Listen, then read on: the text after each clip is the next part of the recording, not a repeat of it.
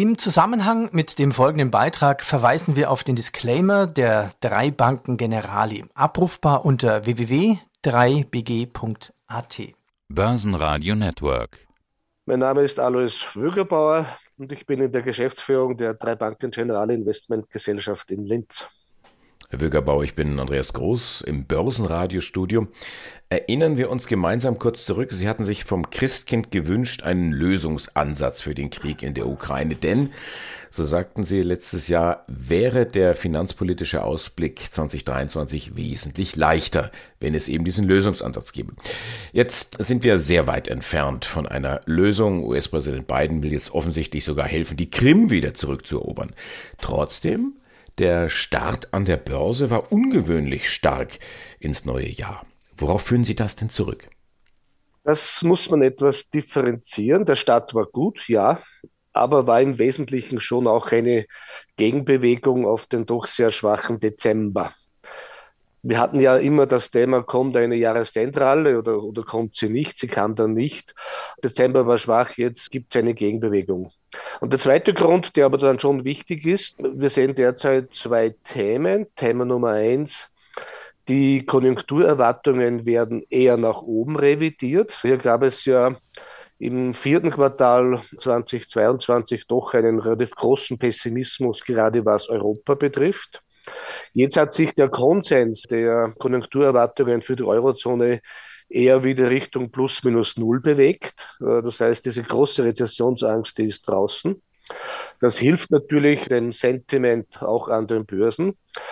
Und der zweite Grund, äh, der auch sehr wesentlich ist, wir sehen halt schon gerade auf der Energieseite und speziell beim Gaspreis eine massive Entspannung. Wie langfristig das sein wird, glaube ich, sollte man sich nicht festlegen, aber, aber eine massive Entspannung. Und damit setzt sich auch das Gefühl durch, dass die Inflationsspitze nahe sein sollte und damit auch die Zinsspitzen nahe sein sollten. Aber 2023, ich höre das immer wieder, wird anspruchsvoll für die Unternehmen. Es besteht nach wie vor eine Gefahr der Rezession. Kunden halten sich zurück, die Konsumenten, das Geld wird an allen Ecken und Enden dann doch irgendwo knapp. Rechnen Sie nicht auch mit weniger Gewinnen, mit weniger Margen bei den Unternehmen? Ja, aber das ist ja nicht keine neue Erkenntnis letztendlich. Darum haben wir auch in unseren Jahresausblicken äh, eher gesagt, wir bevorzugen derzeit sehr klar die erste Klasse Anleihen, haben wir auch besprochen, und erwarten im Aktienbereich eher eine Bodenbildung und einen Seitwärtstrend, wo man bei Schwäche äh, zukaufen kann. Die Konsenserwartungen äh, für die Unternehmensgewinne sind in Europa leicht negativ, 2023 im Vergleich zu 2022, sind in den USA so etwa bei plus minus null. Aber man darf eines nicht übersehen, die Märkte blicken ja dann sehr schnell auch weiter in die Zukunft. Und wenn sich im Jahresverlauf die Erkenntnis durchsetzen würde, was ich für sehr wahrscheinlich halte, dass wir 2024 eher wieder tiefere Zinsen sehen und eine bessere Konjunktur, dann werden die Aktienmärkte nicht bis 2024 warten, um das einzupreisen. Sie hatten jetzt nochmal die Anleihen angesprochen. Wir kommen ja aus einem Jahr, dieses 2022, mit dem größten Anleihencrash eigentlich aller Zeiten. Und jetzt setzt auch alles Högerbauer auf das Thema Anleihen. Und ich habe so den Eindruck, wir stehen vor einer goldenen Ära in den Anleihen. Wie kann das so schnell funktionieren? Goldene Ära ist vielleicht etwas übertrieben formuliert, aber es ist halt eine Asset-Klasse zurückgekehrt, die wir seit Jahren nicht mehr so im Vordergrund hatten, weil einfach die Zinsen oder die Renditen zu tief waren. Wenn wir vor einem Jahr, wir beide dieses Gespräch geführt hätten, und äh, damals über Unternehmensanleihen gesprochen hätten, äh, fünf Jahre Restlaufzeit, Euro Investment Grade, also beste Bonitäten, dann hätten wir eine Renditeerwartung gehabt von 0,4 bis 0,5 Prozent dafür, dass ich einem Unternehmen fünf Jahre mein Geld borge und Risiken trage. Heute, genau ein Jahr später, kriege ich für das gleiche äh, Portfolio eine Rendite von vier Prozent. Also eine Verzehnfachung in vier Jahren. Das hat es äh, so noch nie gegeben. Insofern tun sich manche Investoren noch schwer, das auch jetzt wieder neu zu denken. Es gab ja diesen Spruch, den wir alle gesagt haben, there is no alternative. Es gibt keine Alternative zu Aktien. Und dieser Spruch ist zu revidieren, denn wenn ich vier Prozent bekomme für Unternehmensanleihen, beste Bonität und so sechs Prozent oder fünf bis sechs Prozent für, für schlechtere Bonitäten, dann ist das eine Alternative. Wir sagen ja nicht, dass das jetzt die einzige ist, ganz im Gegenteil, aber es ist eine Alternative.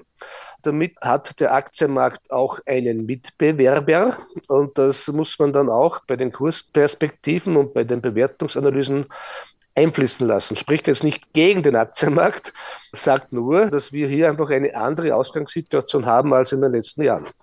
Was sind noch die weiteren Alternativen? Wir haben aus meiner Sicht eine sehr angenehme Situation nach dem sehr schmerzvollen Jahr 2022, dass wir derzeit und das gibt es auch seit Jahren nicht, in keiner Assetklasse eine Übertreibung und in keiner Assetklasse eine Euphorie sehen. Aktienmärkte, haben wir besprochen, sind in einer Bodenbildungsphase. Anleihemärkte bringen schöne Renditen. Gold hat eigentlich enttäuscht im Jahr 2022, ist eine Alternative aus unserer Sicht als wohldosierte Beimischung. Und auch Rohstoffe wie, oder Industriemetalle wie Kupfer und so weiter gefallen uns. Das heißt, wir haben eigentlich jetzt die Situation, und das ist eine sehr gute Nachricht, dass wir, wenn ich neu starte und neu investiere, aus allen Assetklassen wählen können und aus unserer Sicht in keiner Assetklasse eine Übertreibung sehen. Das ist eine gute Ausgangsposition. Das ist ja fast ein Luxusproblem, wenn man dann sagt, auch ich kann mich gar nicht festlegen. Ja, aber ein angenehmes Luxusproblem. Äh, Hintergrund ist sicherlich auch, da hatten wir noch gar nicht drüber gesprochen, das Thema China. Die Märkte setzen derzeit stark auf China. Also man hat sich ja dort verabschiedet nach fast drei Jahren von der Null-Covid-Strategie, hat sich jetzt andere Probleme eingefangen, aber die Welt sieht's offensichtlich so, AD Null-Covid, Hallo Motor Weltwirtschaft.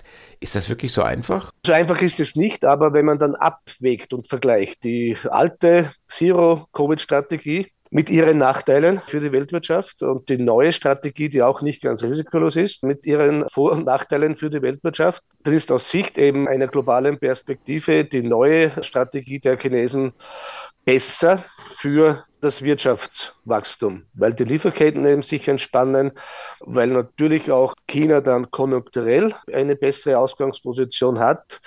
Und das ist auch eigentlich der Hauptgrund, warum in den ersten Tagen dieses Jahres Europa eigentlich outperformt, also DAX speziell outperformt, weil natürlich die Abhängigkeit von China oder die Vorteile, wenn es in China gut läuft, für deutsche Unternehmen in vielen Fällen ja wesentlich mehr wiegen als für US-Unternehmen. Das heißt, für Europa ist ein gut laufendes China strategisch wichtiger.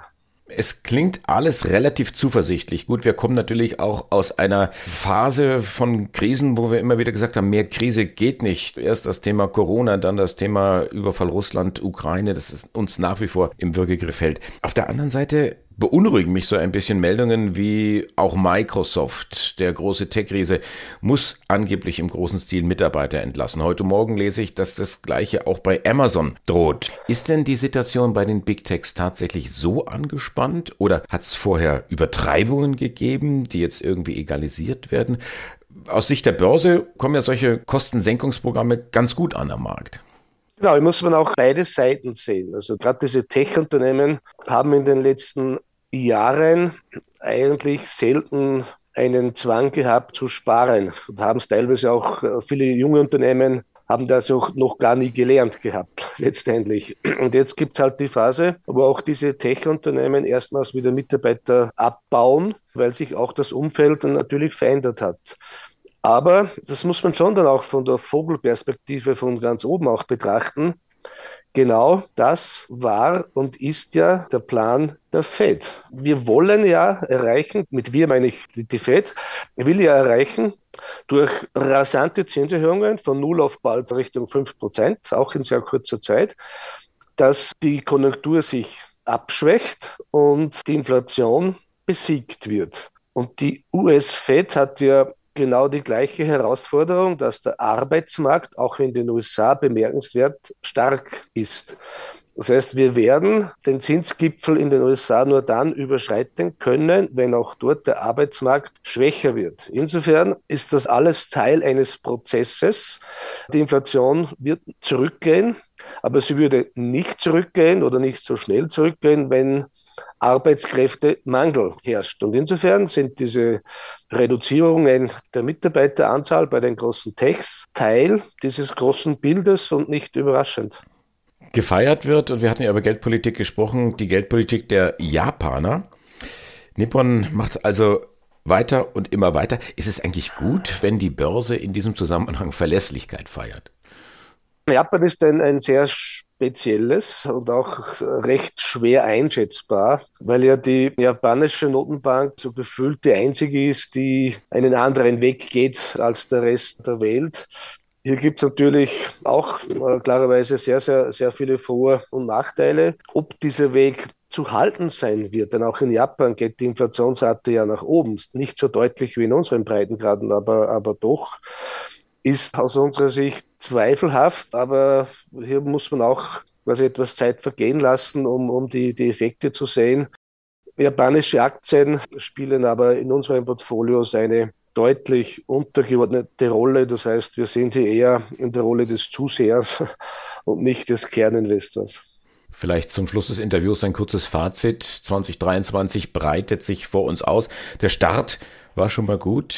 Was erwarten Sie von dem Jahr insgesamt? Wie lautet Ihre Strategie? Der Start war gut, aber wenn man so wie ich 30 Jahre im Geschäft ist, dann weiß man, dass am 19. Jänner gar nichts entschieden ist. aber ein guter Start ist immer gut. Bis dato haben wir keinen Anlass, unsere Strategien zu ändern. Wir sehen eine eben leichte Entspannung, aber unsere Kernthesen sind unverrückt. Wir gehen davon aus eben, dass die Anleihemärkte derzeit gute Chancen bieten. Wir sind im Aktienbereich nicht negativ, aber auch nicht super euphorisch. Wir glauben, wir muss man etwas Zeit vergehen lassen. Aktienmärkte brauchen Treiber und es gibt halt nur zwei Treiber, entweder Gewinnwachstum oder sinkende Zinsen. Am besten beides. Und das wird unmittelbar nicht der Fall sein. Insofern äh, würde ich sagen, das Jahr hat freundlich begonnen, bringt aber bis dato keine großen neuen Erkenntnisse, außer, und das ist schon der wesentliche Punkt, die große Rezessionsangst ist dabei ausgepreist zu werden. Und ich halte das auch für richtig, weil unsere Kontakte zu Unternehmen dieses Bild bestätigen. Alois Wögerbauer, Geschäftsführer bei drei Banken Generali. Dankeschön für dieses Interview. Gerne. Börsenradio Network AG. Hat Ihnen dieser Podcast der Wiener Börse gefallen? Dann lassen Sie es uns doch wissen und bewerten Sie unseren Podcast mit vollen fünf Sternen. Vielen Dank und bis zum nächsten Podcast. Alles rund um Börse.